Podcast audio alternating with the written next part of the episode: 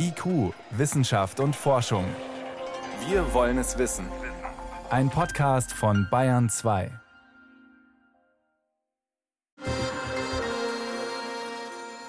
Fühlt sich an wie ein Déjà-vu. Bei der Social-Media-Plattform Facebook konnten Unbekannte massenweise Daten stehlen von mehr als einer halben Milliarde Nutzern weltweit unter ihnen übrigens auch Facebook-Chef Mark Zuckerberg selbst. Empörend, sagen viele. Kein Grund zur Aufregung, sagt Facebook. Das ist doch ein altes Problem, eine alte Geschichte von vor über zwei Jahren. Das Problem ist längst gelöst. Diebesgut sozusagen ist halt jetzt zufällig aufgetaucht. Mein Kollege Peter Welchering weiß mehr. Was sind das für Daten konkret? Ja, interessante Datensätze mit Namen, Vornamen, Geburtsdatum, Wohnort, Telefonnummer. Und das ist in allen Fällen erbeutet worden. In einigen Fällen sind dann allerdings auch biografische Daten aus dem Facebook-Verlauf, also was die Leute so gepostet haben, erbeutet worden. Also beispielsweise, wo jemand arbeitet, wie er sich politisch engagiert, was er oder sie so in der Freizeit macht. Und in recht vielen Fällen ist dann auch die Mailadresse im erbeuteten Datenbestand genannt. Immerhin, Passwörter, die wurden nicht im Klartext abgespeichert. Geklaut worden sind diese Daten aber schon im Sommer 2019. Warum sind die denn jetzt erst aufgetaucht in dem Forum?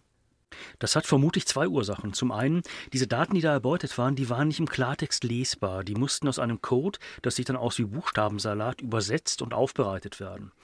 Und zum Zweiten vermuten dann die Datenanalysten bei Interpol, dass diese gescrapten Daten, also Scraping ist der Fachbegriff abkratzen, wenn man es genau übersetzt, für diese Methode eben Daten auszuspähen, dass diese Daten wohl im Paket verkauft werden sollten.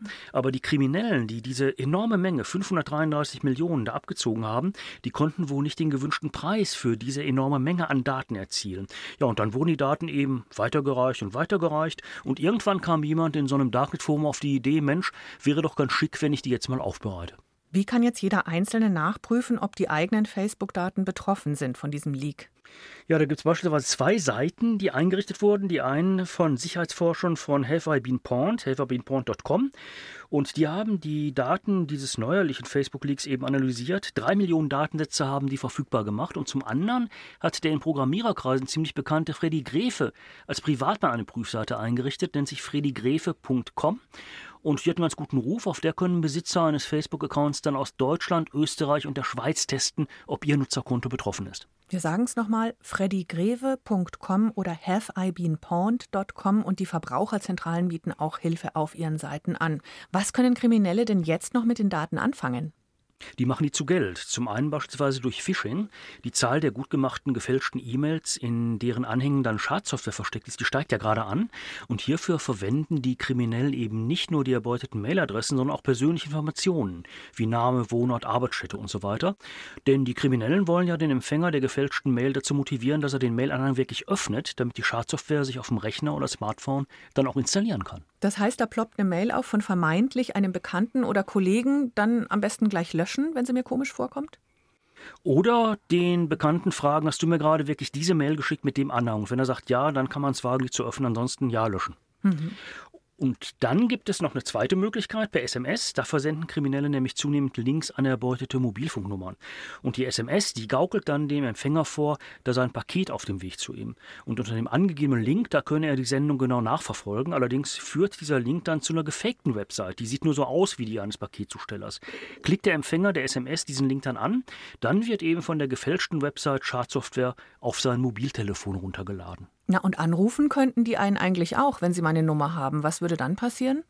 Ja, das machen die auch, allerdings die lassen es nur einmal klingeln. Sieht der Mobilfunkbenutzer dann, dass er einen Anruf verpasst hat und will freundlicherweise zurückrufen, dann tappt er in eine Kostenfalle.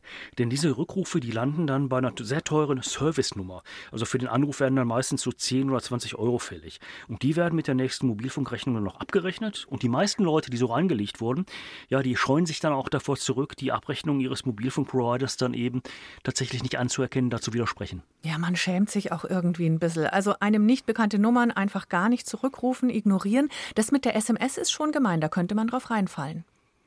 Da könnte man drauf reinfallen, allerdings da gibt es auch einen Trick sozusagen. Am besten einfach diesen Link überhaupt nicht anklicken, insbesondere wenn die Prüfung auf den entsprechenden Websites eben ergeben hat, dass die Daten des eigenen Facebook-Accounts dann auch geleakt worden sind.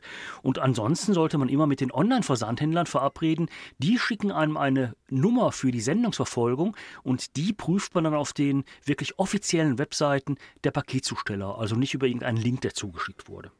Es wird mit Sicherheit früher oder später wieder passieren, dass Daten abhanden kommen, geklaut werden. Was kann man selber tun mit seinem Account, dass man nicht zu den Betroffenen gehört, dass die Daten gar nicht erst gescraped werden?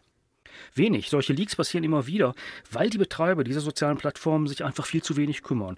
Und die Behörden, auch die Datenschützer, müssten da viel, viel härter zugreifen. Facebook ist das egal, die machen ihr Geld mit Werbung. Und da müssen wir dann einfach davon ausgehen, dann passieren solche Leaks auch, weil sich keiner drum kümmert. Mein Kollege Peter Welchering war das über den neuen alten Datenschutzskandal bei Facebook. Vielen Dank. Gerne.